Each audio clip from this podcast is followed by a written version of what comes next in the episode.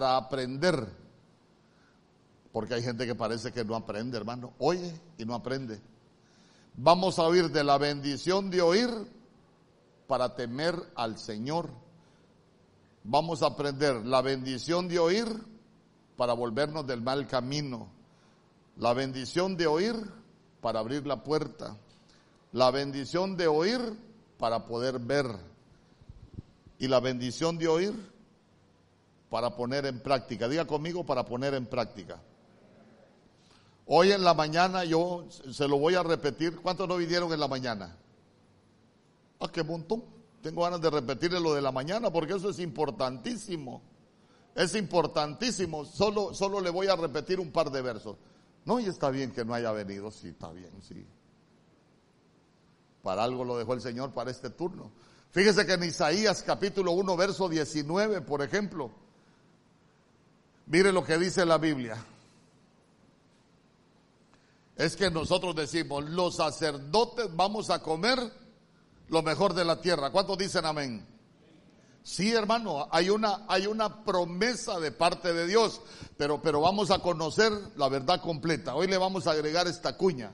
Dice, si quisiereis y oyereis, comeréis de lo mejor de la tierra. La Biblia de las Américas dice, si queréis y obedecéis, comeréis de lo mejor de la tierra. Y si no queréis, y si no oyereis, pues te fregaréis.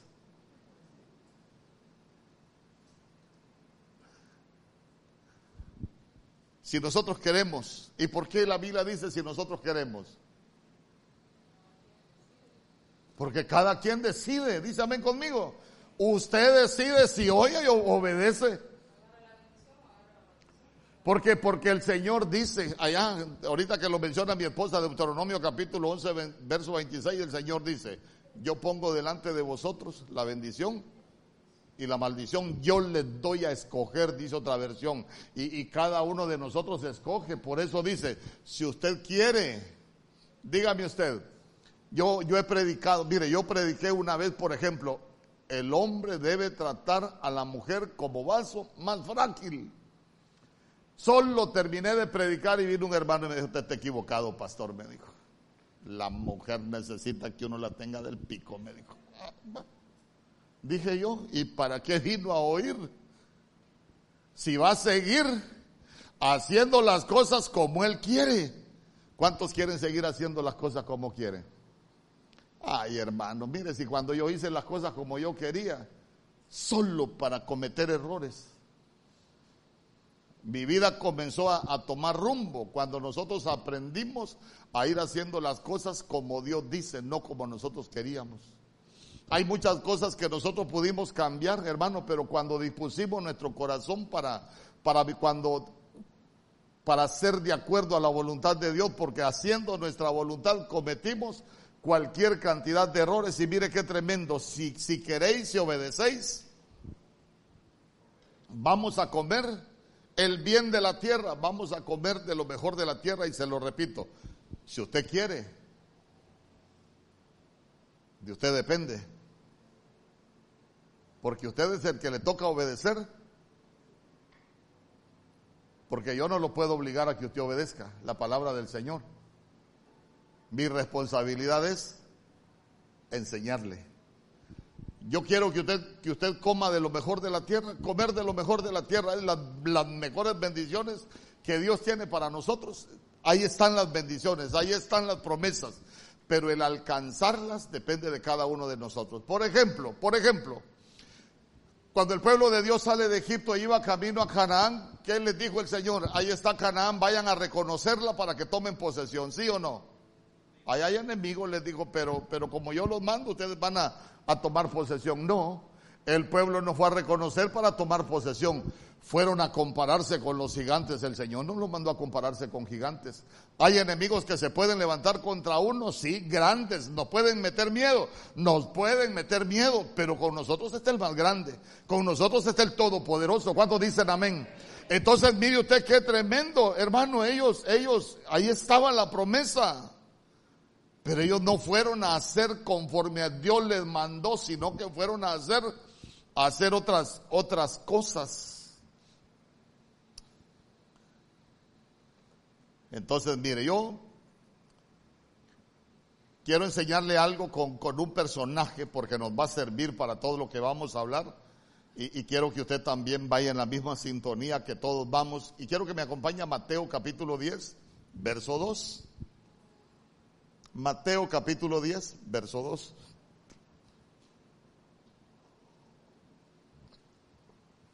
Mire, le voy a dar un, le voy a dar un, un, tic para, para, para que cuando usted lea la Biblia, cuando ve el nombre de los doce apóstoles, todos los apóstoles tienen algo de usted.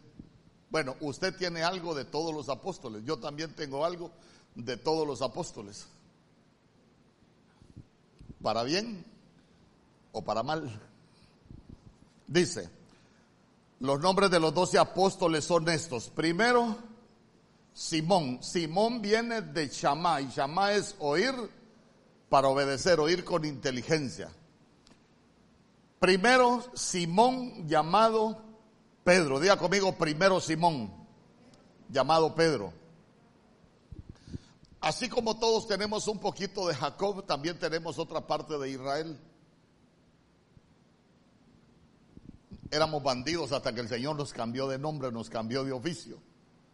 Dejamos de ser lo que éramos y nos volvimos príncipes de Dios. Amén. Así todos tenemos algo de Simón, pero el problema es que todos tenemos algo de Pedro. Ahí donde usted está sentado, usted tiene algo de los dos. Y cuando, cuando usted va revisando la Biblia se va a dar cuenta que nuestro Señor Jesús unas veces hablaba con Pedro, y otras veces hablaba con Simón y otras veces le decía Simón Pedro. Entonces, entonces yo quiero compartir con usted algunas cositas porque, porque el que lo escuchó en la mañana y, lo vuelve a escuchar ahorita va a ser una, una bendición porque lo va a aprender bien. Hasta cuando le toque enseñar, si Dios lo permite, va a ser de bendición. En Juan capítulo 13, verso 4.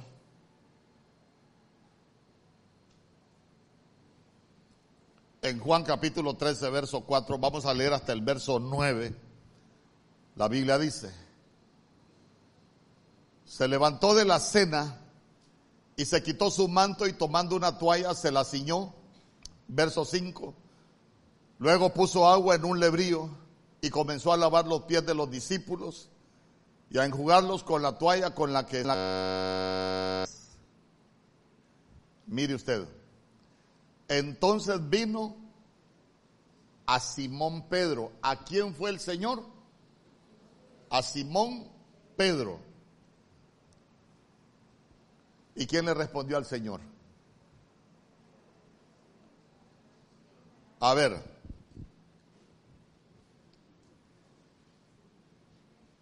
Entonces vino hágase usted el cuadro, nuestro Señor Jesús se quita el manto, se pone la toalla, echa agua en buen catracho, en una palangana, en una paila o en, una tina, lo que usted quiera, porque nuestro Señor Jesús les iba a lavar los pies a los discípulos. Entonces al primero que el Señor fue, fue a Simón Pedro. ¿Y quién le respondió al Señor? No le respondió Simón Pedro, le respondió el Pedro. ¿Y qué le dijo Pedro? Tú me vas a lavar los pies a mí. Tú me vas a lavar los pies a mí. Verso 7. Respondió Jesús y le dijo, lo que yo hago, tú no lo comprendes ahora, mas lo entenderás después. Verso 8. Pedro le dijo, día conmigo, Pedro le dijo, ¿y el Simón? ¿Y el Simón dónde quedó? Pedro le dijo, no me lavarás los pies jamás. Jesús le respondió, si no te lavare, no tendrás parte conmigo. Verso 9. Simón Pedro le dijo Simón Pedro, ya se dio cuenta qué diálogo más bonito. Nuestro Señor Jesús va primero a lavarle los pies a Simón Pedro, pero cuando le está hablando, quien le estaba respondiendo es Pedro. Tú no me vas a lavar los pies a mí. Es como, hermano, mire, hay que lavarle los pies. Usted no me va a lavar los pies a mí, pastor. Pero cuando el Señor le, eh, cuando el Señor está hablando con él, mire qué bonito, porque al final en el verso 9 le dijo Simón Pedro, Señor, no solo mis pies, sino también las manos y la cabeza. Hasta que entendió lo que el Señor le estaba enseñando, pudo obedecer. Por eso es que nosotros necesitamos oír y entender, pero esa es otra enseñanza. ¿Por qué? Porque muchas veces nosotros oímos, pero no entendemos.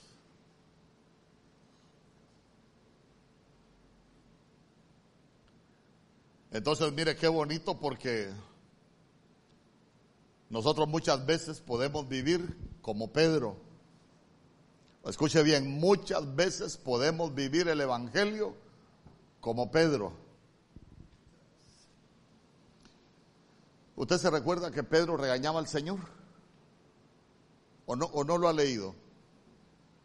¿Cuántos han leído que Pedro regañaba al Señor? Nadie. Ah, ¿no lee la Biblia usted? Mateo capítulo 16, verso 22. Mire usted qué tremendo. Mateo capítulo 16, verso 22. Se recuerda que después de ese diálogo nuestro Señor Jesús le dijo, cuando, cuando seas grande, le dijo, otro te ceñirá y te va a llevar. Como quien dice, si no me oís para obedecerme más adelante, te va a agarrar otro y te va a pegar una ceñida que ese te va a llevar a donde no querés. Por eso es que cuando, cuando, cuando Pedro estaba de bufón, que el Señor le dijo, ay Pedro, Satanás os ha pedido para zarandearnos, como a trigo, ¿qué le dijo el Señor? Pero Pedro, perdé cuidado, yo te voy a salvar y te voy a ayudar porque eres mi apóstol. ¿Cuántos dicen amén? Satanás os ha pedido para zarandearlos como a trigo. A Pedro, a Pedro, diga conmigo a Pedro. Le iban a quitar lo Pedro, lo Pedro nos lo van a quitar, nos guste o no nos guste. Con anestesia o sin anestesia. Satanás os ha pedido para zarandearlos como a trigo y yo he rogado al Padre para que tu fe no falte, le dijo. No dijo que lo iba a librar de la zarandeada del diablo. Pero que nos quitan lo Pedro. Por eso a veces, ¿a cuánto le han pegado alguna zarandeada? Así que uno, que uno a veces dice, Señor, hasta aquí no sé cómo he aguantado tanto. Hermano, cuando uno ha pasado por tantas cosas, ¿no será que te están quitando lo Pedro? Te están quitando lo, lo terco, pues para aprender a obedecer al Señor. Entonces mire, mire lo que dice Mateo capítulo 16, verso 22. Nuestro Señor Jesús ahí en ese capítulo les está hablando que todo lo que él tenía que ir a Jerusalén, todo lo que él iba a sufrir. Entonces Pedro tomándolo aparte comenzó a reconvenirle. Esa palabra reconvenirle, regañar. Ajá, Señor, ¿y cómo es que tenés que ir a Jerusalén a hacer eso? ¿Sabes qué? Ten compasión de ti. De ninguna manera esto te acontezca. ¿Cómo es posible que vayas a Jerusalén a que te hagan eso? Y, se recuerda lo que le dijo nuestro Señor Jesús. Apártate de mí con toda tu sabiduría. Le dijo, no, apártate de mí, Satanás, le dijo. Entonces, mire qué tremendo. Mateo capítulo 18, verso 21. Es que muchas veces nos cuesta entender los planes de Dios. En Mateo capítulo 18, verso 21, mire lo que dice la Biblia. Entonces se le acercó Pedro y le dijo, Señor, ¿cuántas veces perdonaré a mi hermano que peque contra mí? Hasta siete le dijo. No, Pedrito, hasta setenta veces, siete. Entonces, cuando nosotros, cuando nosotros tenemos algo de Pedro, cuando nos cuesta perdonar, hermano. ¿A quién se le hace fácil perdonar? ¿Verdad que a veces nos cuesta? Ay, no, pastor, pero es que mire lo que me hizo, pastor, ¿cómo lo voy a perdonar? Yo, yo quisiera, y, y, empieza la gente a hablar cosas, pero nosotros necesitamos darnos cuenta de que esa es una actitud de Pedro, el que no oye para obedecer. Para nosotros es mejor perdonar. Qué bonito ese amén. Para nosotros es mejor perdonar. Hermano, ¿qué dice la oración del Padre nuestro? Perdona nuestras ofensas, así también como nosotros perdonamos. Ahí va la frase aquella que le he estado enseñando los viernes, así. Amén. Así como prospera tu alma. Ah, Señor, perdona nuestras ofensas, así como nosotros perdonamos. Y si usted no, si usted no perdona las ofensas de los demás, ¿será que el Señor le va a perdonar cuando usted ofende al Señor? Seguro que no. Entonces, mire, Mateo capítulo 19, verso 27.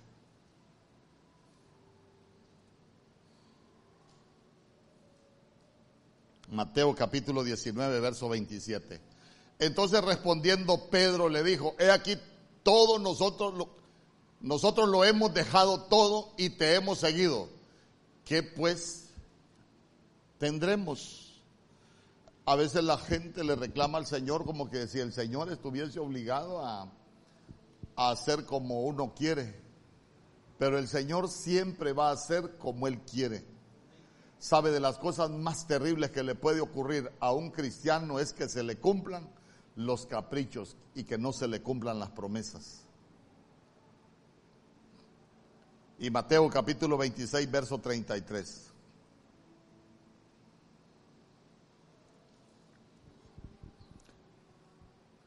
Respondiendo Pedro le dijo, aunque todos se escandalicen de ti, yo nunca me escandalizaré. Ahí es cuando el Señor les estaba, les estaba contando, se recuerda todo lo que él iba a vivir, que él iba a sufrir, que iba a ser metido preso, que le iban a crucificar, hermano, que iba a morir y, y todo lo que le iba a pasar. Y mire qué tremendo porque Pedro sale y le dice al Señor, aunque todos se escandalicen de ti, yo nunca me escandalizaré. Aunque todos se aparten de ti, yo nunca me voy a apartar. Ay, Pedro le dijo el Señor antes de que el gallo cante, me habrás negado. Tres veces le digo. ¿Sabe qué? Uno tiene mucho de Pedro cuando solo es apariencia. Lo escuchan con la bocota y, dicen, qué bonito el hermano, qué cristianote. Pero hermano, solo somos apariencia. Es más, usted se recuerda que dice que Pedro hasta malas palabras habló para negarlo. No, hombre, pero si este de los Galileos habla como ellos, yo de esos Galileos ni los conozco, esos desgraciados. Ahí le estoy poniendo salsa a los tacos yo.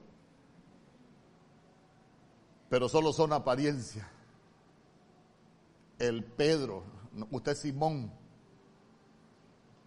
Vaya, un amén por lo menos. El que oye para obedecer. Entonces, mire qué bonito porque en Lucas capítulo 5, verso 4 en Lucas capítulo 5, verso 4.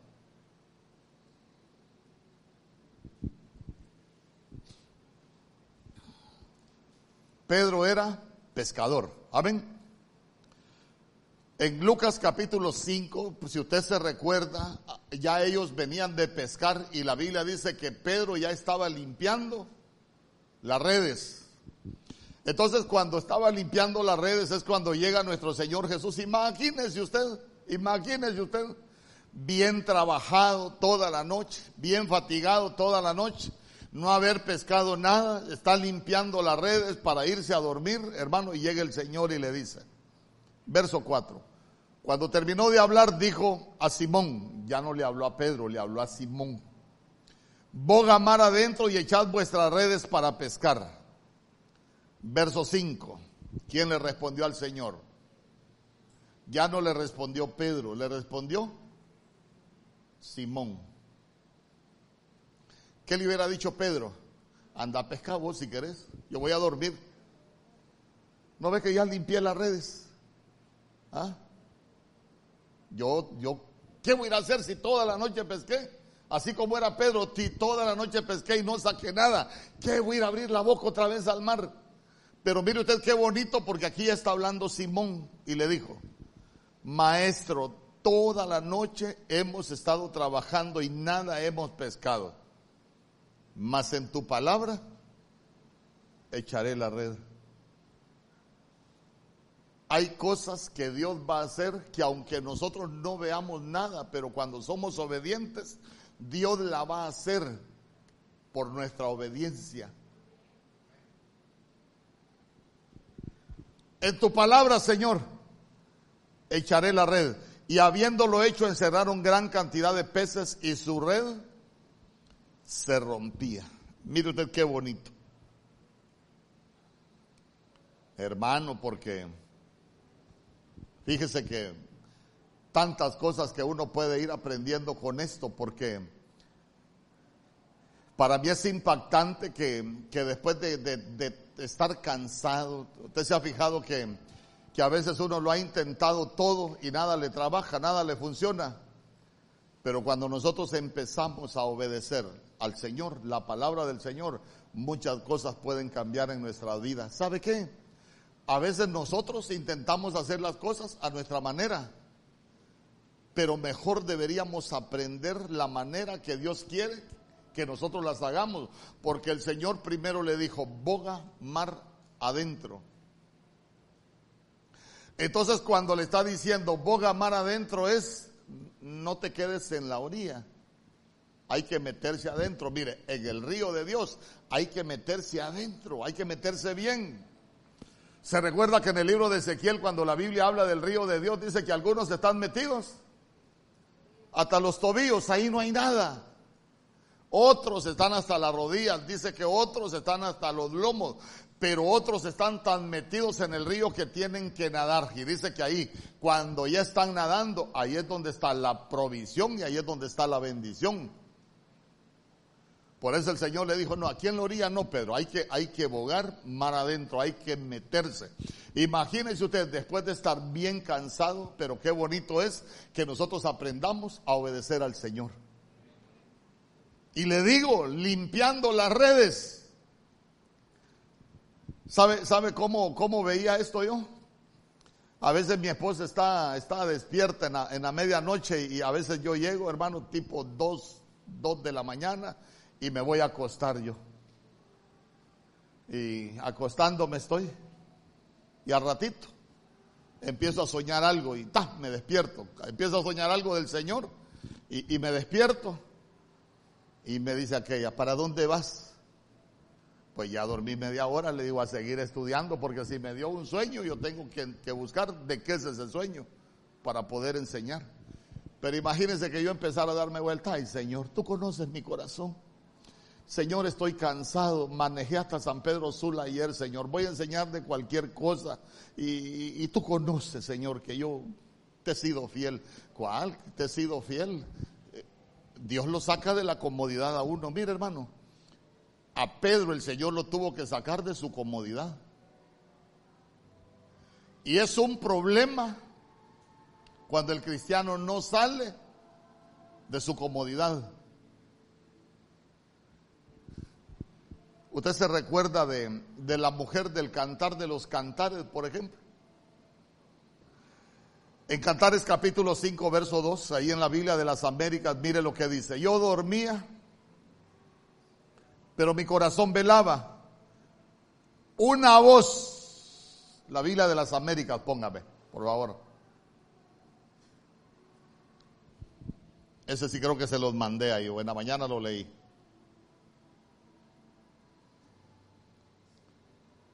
Cantares capítulo 5, verso 2. Mire, la Biblia de las Américas, LBLA.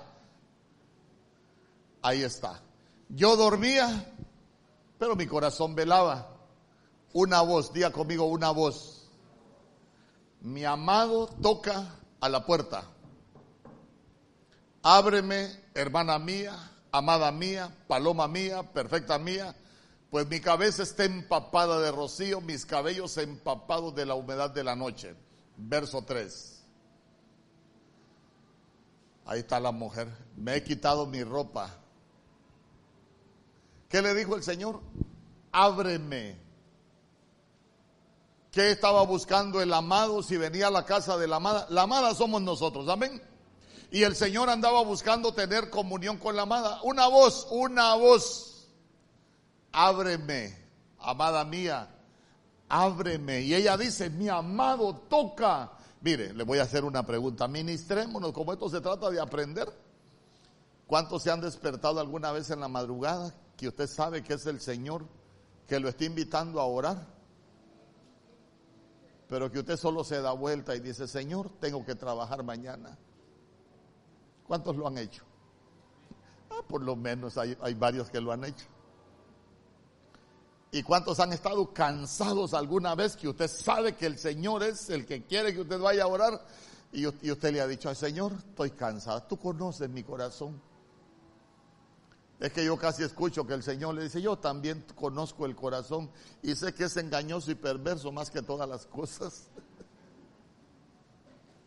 Pero mire que, pero mire qué tremendo, ¿por qué? Porque, porque ella sabe que es el amado mi amado toca la puerta, ábreme. Pero, pero mire qué tremendo porque ella le dijo, me he quitado la ropa. ¿Cómo he de vestirme de nuevo? He lavado mis pies. ¿Cómo los volveré a ensuciar? Mire, si hay algo que, que nosotros necesitamos es aprender a ser obedientes cuando el Señor toca nuestras casas porque quiere tener comunión con nosotros. ¿Sabe por qué? ¿Mm? ¿Sabe por qué? Porque cuando el Señor se va, cuesta recuperar esa comunión. ¿Seguro, pastor? Seguro. Mire lo que dice el verso 6.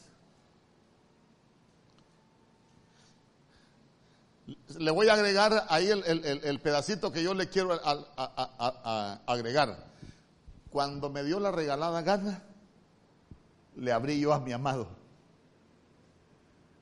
Así como cuando le dice uno a los hijos, sí, vos todo lo haces cuando te ronca. Así somos muchas veces nosotros los cristianos. Abrí yo a mi amado, pero ¿qué pasó con el amado? Ya se había retirado, se había ido. Tras su hablar salió mi alma, lo busqué. Eh, eh, eh, andaba buscando una palabra del Señor, lo buscó y no lo hallé, lo llamé y no me respondió. ¿Sabe usted quién tuvo ese problema? El rey Saúl. Se recuerda que Dios le hablaba, ve y destruye a Malek. No, él, no fue y destruyó a Malek, él fue, él fue tremendo. La Biblia dice que el Señor dejó de hablarle a Saúl por Urín, por Tumín, por profeta. El Señor le dejó de hablar. Y no solo eso, ¿sabe qué dice la Biblia? Que, que Saúl ni cuenta se dio cuando el Espíritu del Señor ya no estaba con él. Entonces mire que dice, tras su hablar salió mi alma. Háblame Señor, pero si el Señor te llamó primero para tener comunión, para hablarte, pero, pero a veces nosotros los cristianos estamos muy ocupados en otras cosas. Y mire qué triste. Lo busqué y no lo hallé. Y se recuerda que la Biblia cuando, cuando está hablando de que nosotros tenemos la comunión con el Señor, si nosotros le buscamos, dice, Él se dejará encontrar. Pero si nosotros le cerramos la puerta y Él se va, ay hermano, tenemos un problema espiritual. Y no solo eso, lo llamé y no me respondió. Mire a lo que se puede llegar espiritualmente hablando. Mire, yo yo definitivamente quiero quiero preguntarle algunas cosas. ¿Sabe por qué, por qué pregunto yo? Porque una de las preguntas que, que le enseñan a uno, a mí esto me lo enseñaron en el mundo, hermano, pero ¿cómo sirve en lo espiritual? Sabe que hay una pregunta que le enseñaron a uno, que, que, le, que le enseñan a uno, y hay muchos tipos de preguntas, pero hay una pregunta que sirve para que usted inmediatamente ponga a trabajar su memoria. Y, yo le quiero preguntar, ¿alguna vez el Señor, usted ha escuchado la voz que le ha dicho, ábreme, amada mía, yo quiero tener comunión contigo y usted ha estado cansado, usted no se ha querido levantar, usted no ha querido atender la voz de Dios? Eh, ¿Cuántas veces le habremos cerrado la puerta al Señor? Usted se recuerda que en el libro de Apocalipsis Él dice que está a la puerta y llama al que le abre, él entra y cena, pero cuando no se le abre, él se va. El problema es cuando uno necesita pedirle algo al Señor. Y si, tenemos cerrada la puerta de la comunión, usted se ha fijado que hay gente que dice, es que mire, pastor, yo oro al Señor, yo le pido al Señor y parece que el Señor no me escucha. ¿No será que necesitamos revisar si nosotros le cerramos la puerta? Y sabe qué es lo más tremendo cuando llega, hey, doncellas de Jerusalén, ¿saben qué? Si ven a mi amado, díganle que lo necesito, que estoy enferma de amor. A ver, explícanos, ¿cómo es tu amado? Mi amado es rubio. Mi amado es así como lo deben ser, el guapote señalado entre diez mil. ¿Sabe qué? Lo conocía, pero había perdido la comunión, había perdido la intimidad. Hermano, mire, cuando escuche la voz de Dios, atiéndala. Porque cuando usted escuche, cuando usted tenga la necesidad de que Dios le escuche, Él lo va a escuchar. No va a andar diciendo, yo siento como que el Señor no me oye. Pero es que muchas veces nosotros no escuchamos su voz.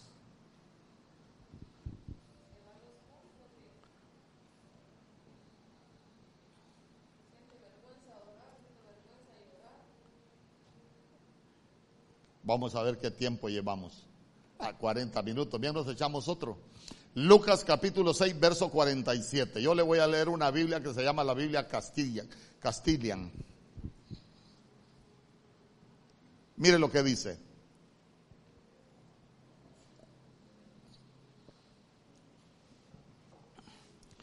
Os voy a decir a quién se parece todo aquel que viene a mí. Oye mis palabras y las pone en práctica. Diga conmigo, necesitamos oír la palabra, pero ponerla en práctica.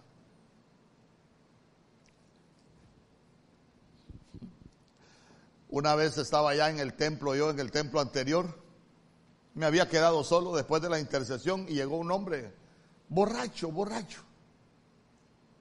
Y me dijo, regálame, regálame ahí unos 100 pesos, me dijo. ¿Para qué te voy a dar 100 pesos? Le digo yo, para que sigas bebiendo. ¿Y sabe qué me dijo? Yo soy predicador como vos, me dijo.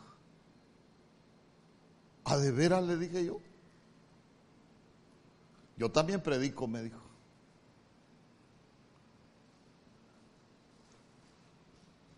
Y le digo yo, me gustaría saber de qué predica. Porque la sabiduría del hombre no se muestra por lo que uno sabe, le dije. Nuestro Señor Jesús dijo que la sabiduría del hombre uno la muestra en la forma de comportarse.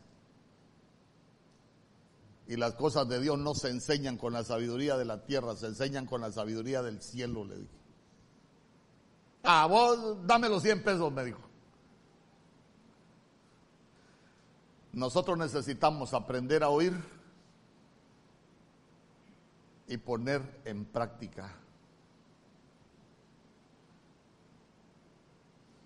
Imagínense uno aquí, hermano, ninguna palabra corrompida salga de vuestra boca, solo la que sea útil para edificar, hermano, y nos enojamos y se nos salen unas palabrotas y, uno dice, bueno, ¿y, ¿y dónde está que necesitamos oír y poner en práctica? A la mujer hay que tratarla como vaso más frágil, ay, que mi mujer es bellaca, pastor. Usted no conoce esa fiera, dómela. Ya conmigo, necesitamos oír y poner en práctica. ¿Usted pone en práctica lo que oye? Esos amenes son los que no, es, que es que usted como que contesta amén para adentro.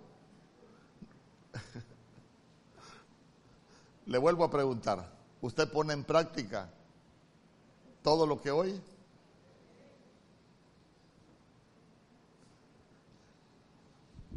Más o menos.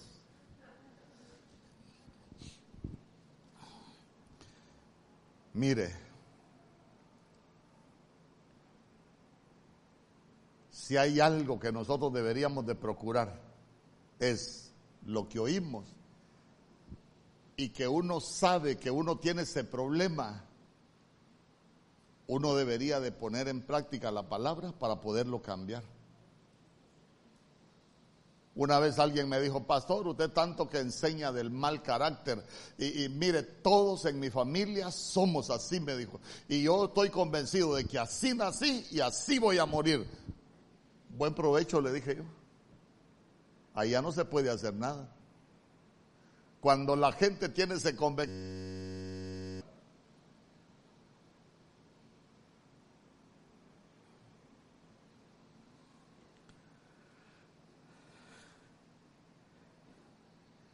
mejor no le digo.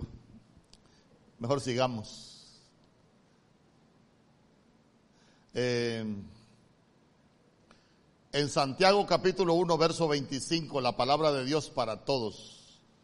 Yo le voy a leer varias versiones, a veces las explicativas nos enseñan un poquito más o nos aclaran un poquito más los versos, aunque no me gustan mucho. Dice, por el contrario, la enseñanza que Dios da es perfecta y libera a la gente. Escuche bien, la enseñanza que Dios da es perfecta y libera a la gente. Pero uno tiene que fijarse bien en ella y ponerla en práctica. Diga conmigo, hay que ponerla en práctica. En lugar de ser un oyente olvidadizo, Punto. Afortunado el que así lo hace. Yo le pregunto, ¿por qué hay gente que vino esclavo del vicio, está en el Señor y sigue esclavo del vicio?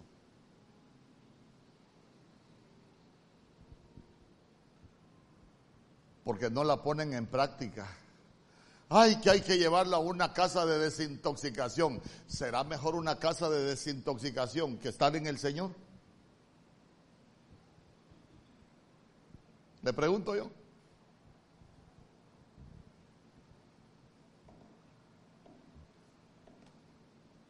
Lo que nosotros necesitamos es ponerle en práctica. Hay algo que la palabra de Dios no pueda hacer con qué creó los cielos, con qué creó todo lo que hay Dios, con qué lo creó. Con la palabra. La muerte y la vida, ¿dónde está la muerte y la vida? En el poder de la boca, en el poder de la palabra. No hay nada más poderoso que la palabra del Señor. ¿Sabe cuál es el problema? Que nosotros no la ponemos en práctica, sino que somos oidores olvidadizos. Mire, ¿Se imagina usted este cuadro? Allá en Lucas capítulo 2 dice que una vez fueron los padres allá de Jesús con él a Jerusalén a celebrar la fiesta de la Pascua. Amén. Ahí iban con Jesús, iban a adorar. Hermano, terminó la fiesta, se regresaron para su casa y a quién dejaron votado. Así hay un montón de cristianos. Vienen a la iglesia, pero no se llevan a Jesús, lo dejan votado en el templo. ¿Sabe cuándo la gente deja votado a Jesús? en el templo y no se lo llevan para su casa. Cuando vienen a la casa del Señor, uno predica de lo que es pecado, pero como lo dejaron aquí votado, Jesús no puede cambiar sus vidas, porque no se lo llevaron para sus casas. Por eso es que la gente allá va a adulterar, va a beber y va a hacer cualquier cosa. Y, y ¿sabe qué? ¿Cómo van a poner en práctica la palabra si dejaron a Jesús votado? Por eso es lo bonito, saqueo. Era bandido saqueo, era un bandidazo saqueo.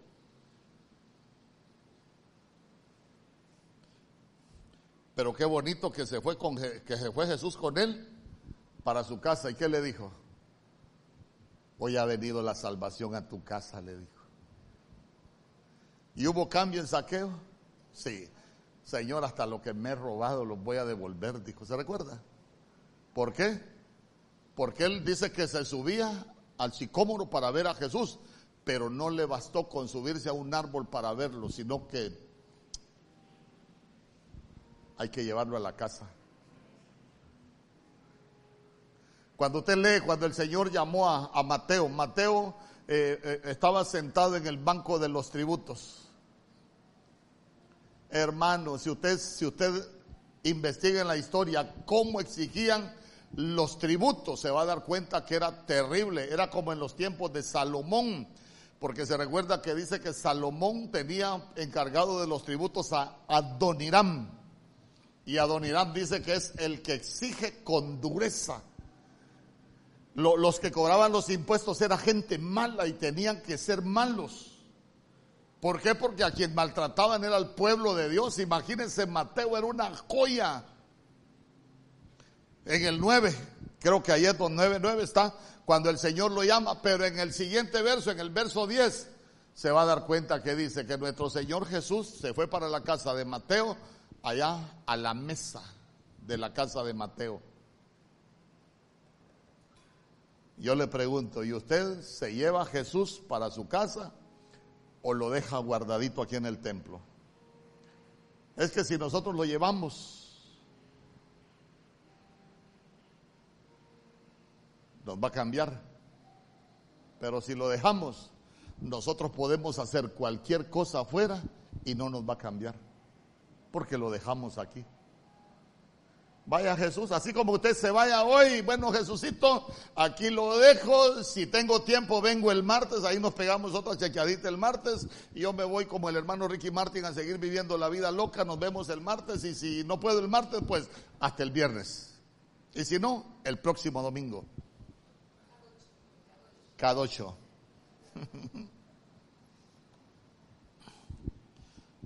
Ya conmigo hay que ponerle en práctica. Es que sabe qué, ¿por qué le digo que hay que ponerle en práctica? Porque la Biblia dice en Juan capítulo 1.1 que en el principio era el verbo y el verbo estaba con Dios y el verbo era Dios. Jesús es el verbo, Jesús es la palabra y la palabra es para ponerla por obra.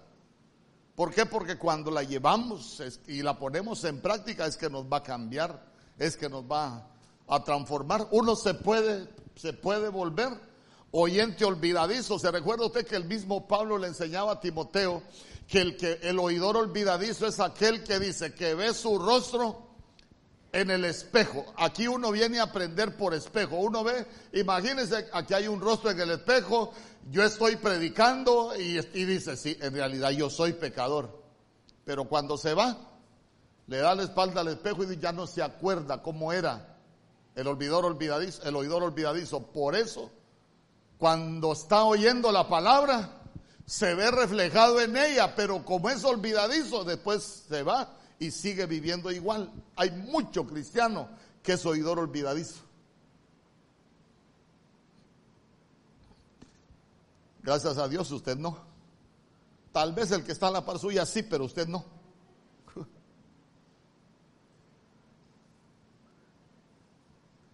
Pero es afortunado el que la pone en práctica. Porque mire usted, trae liberación. La palabra trae liberación. A veces hay gente que dice, ay, el pastor no tiene la unción de liberación. ¿Sabe usted que, sabe usted que hay más fuerza en la palabra para liberar que en lo que el hombre puede hacer?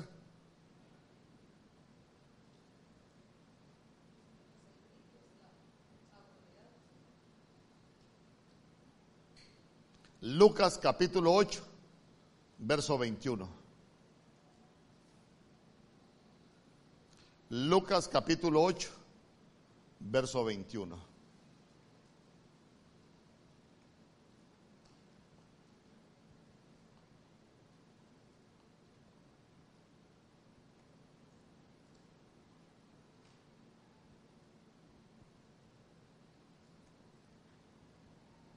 Ahí yo le puse la Biblia de las Américas, pero búsqueme la Biblia al día, la BAD.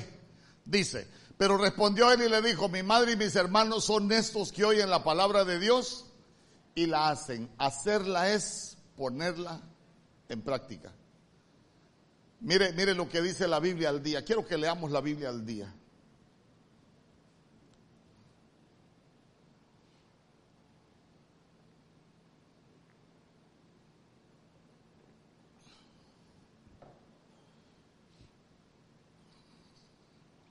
La Biblia al día.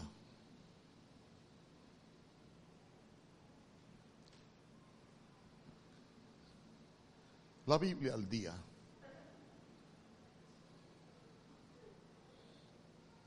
Ahí está la Biblia al día. Pero él les contestó, mi madre y mis hermanos son los que oyen la palabra de Dios y la ponen.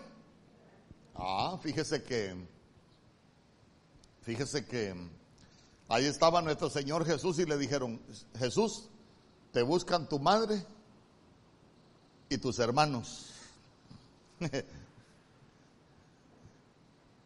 Dame la mano, querido hermano. Dame la mano y mi hermano serás. No, no es de dar la mano. Nuestros hermanos son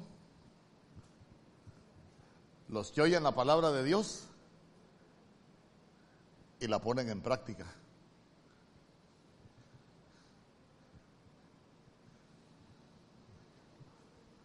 Yo le pregunto, ¿el diablo oye la palabra de Dios? Y si le da la mano es su hermano. Mire, ¿ve? es que mire, mire. La Biblia dice que el que practica el pecado es del diablo. Y si alguien practica el pecado y es del diablo y le da la mano a usted, usted se vuelve un hermano de él. Es que agarra el sentido como es. Es bien tremendo lo que la Biblia dice. Entonces, entonces miren, mi madre y mis hermanos son los que oyen la palabra de Dios y la ponen en práctica. ¿Acaso no dice la Biblia que si alguno llega con un evangelio contrario, dice, no le abráis la puerta ni le digáis? Bienvenido, hay que cerrarle la puerta, hermano. Es que hay que ser educado, pastor. Eh, pero nuestro Señor Jesús en cuestiones de la verdad eh, no nos enseña a ser tan educados.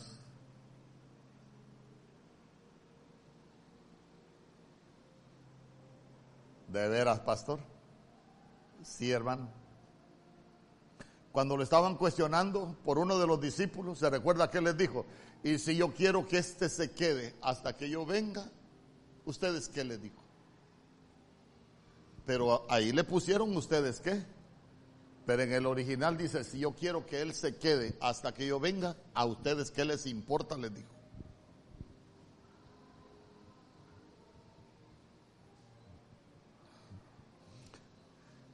¿Y usted sabe qué le contestó a María en la boda de Caná? Cuando le dijo, no tienen vino. ¿Ah? En el original, cuando ella le dijo, no tienen vino, ¿sabe qué le dijo nuestro Señor Jesús? ¿Y a ti qué te importa, mujer? Le dijo. Hermano. Creo que nunca lo había oído así, pero así le dijo. ¿Y a ti qué te importa? Y cualquiera diría, a la mamá. Es que, es que yo quiero que usted lo vea espiritualmente. En Dios, en Dios, madre y hermano son los que oyen la palabra de Dios y la ponen en práctica. Yo digo, algunos son primos.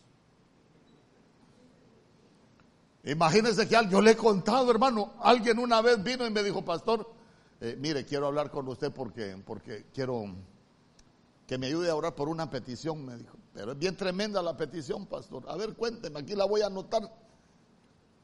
Es que estoy llorando para que mi mujer se muera. Me dijo, ya no la aguanto. Hermano, un cristiano orando para que la mujer se muera, hermano. Se imagina yo, padre, aquí te vengo pidiendo por la hermana fulana de tal, apúrate a llevártela, Señor, porque si no el hermano te la va a mandar. Dios, Dios santo, hermano.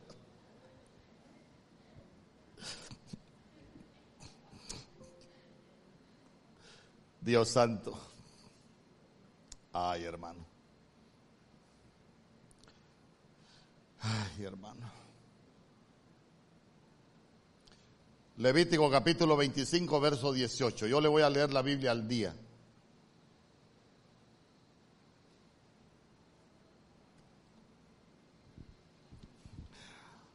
Alguien había agarrado la costumbre de decirme le hijo a Mario Samuel, pero alguien más pando que la, que la, que la cueste moramulca. Y yo le dije, no, no me le diga hijo al niño, suficientes esclavos tiene con lo que tenemos que liberarlo su mamá y yo, y ahora me le quiere agregar lo suyo, no me le diga hijo, por favorcito. Levítico capítulo 25, verso 18, poned en práctica mis estatutos y observad mis preceptos y habitaréis seguros en la tierra. ¿Usted quiere vivir seguro? Obedezcamos la palabra del Señor. Mire, yo ahí tengo, yo ahí tengo mis cosas y, le voy a dar mis secretos ministeriales. Por ejemplo, la Biblia dice, bienaventurado el que piense en el pobre, en el día malo lo librará Jehová. ¿Sabe, sabe que yo por eso me gusta, y yo le digo, participe. Por eso a mí me gusta ir allá, allá por el crematorio a hacer campañas. No voy a predicar pensamos en el pobre, le llevamos provisión. Pero eso es algo que yo hago porque lo he entendido en el mundo espiritual. En el día malo, cuando venga el día malo, ¿quién me va a librar?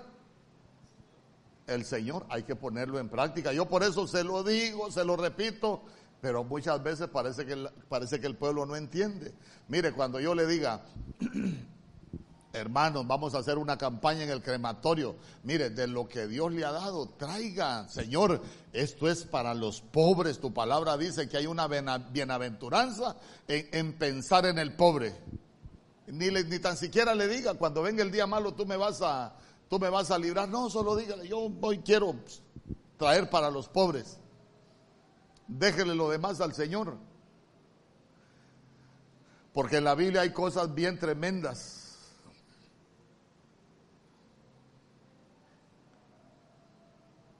Para habitar seguros en la tierra hay que poner en práctica lo que la Biblia dice. Solo le voy a leer un par de pasajes más.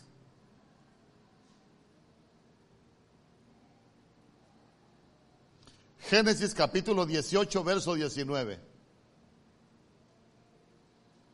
La Biblia al día.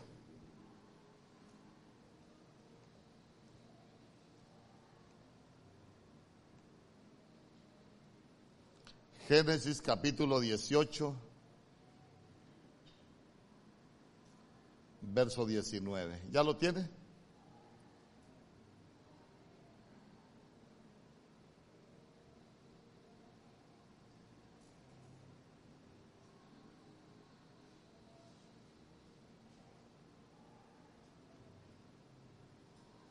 Dice, yo lo he elegido para que instruya a sus hijos y a su familia, a fin de que se mantengan en el camino del Señor y pongan en práctica lo que es justo y recto.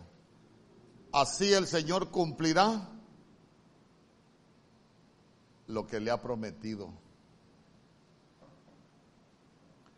Usted hace lo que es justo y recto. Fíjese que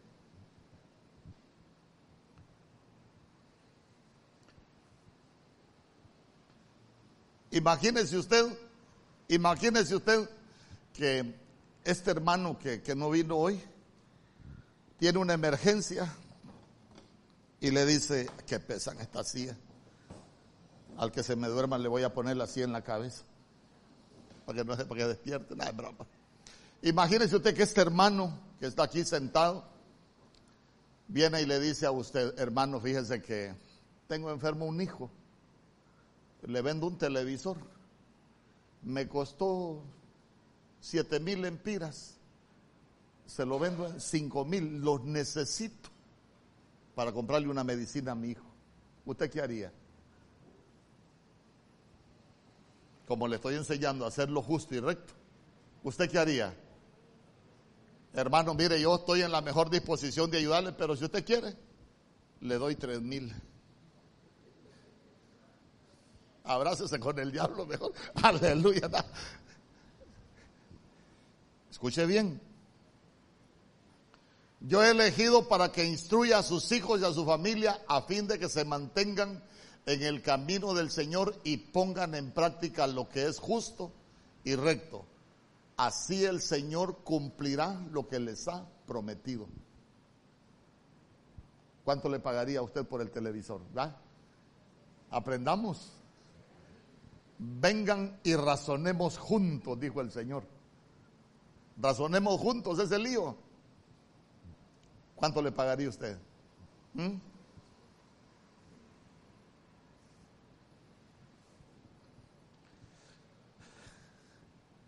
¿Verdad que a veces uno puede parecer que se agarró una ganga y espiritualmente se llevó un clavo para su casa? Mire, con estas cosas uno debe de tener cuidado. Fíjese que hay un pastor que era de, de Benecer que renunció. Renunció porque, porque un día le llegaron a pintar el, el, así, el, altar así, lo llegaron a pintar. Y resulta que el día que la persona llegó a pintar le dio un anticipo. Pero la persona, a saber qué pensó y no le cobró y él tampoco le pagó. Entonces viene y un día estaba enseñando que los ladrones no van a entrar al reino de los cielos y dice que tuvo una visión del Señor y le dijo, ya te diste cuenta que sos un ladrón, le dijo, porque no le has pagado al que te arregló la iglesia. Y renunció al pastorado. Porque dijo, ¿cómo es posible que yo esté enseñando que los ladrones no van a entrar al reino y el Señor me ha dicho que yo soy ladrón. Y se fue. Dijo, no puedo seguir siendo pastor.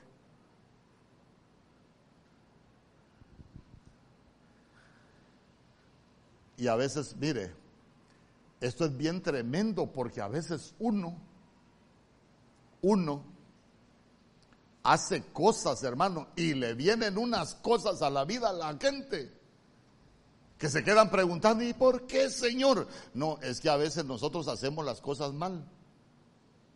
Por ejemplo, la Biblia dice en uno de los profetas menores, no salgas al encuentro de tu hermano en el día de su infortunio.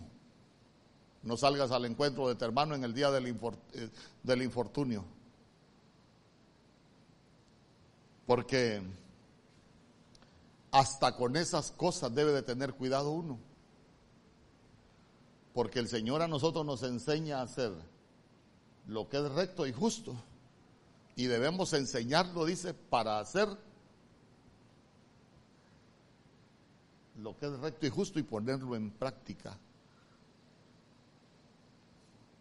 Fíjese que acá tuvimos una experiencia alguien se trajo para hacer un trabajo y, yo miraba a aquella persona así como enojada, y viene yo, lo agarré y le pregunté que qué le pasa.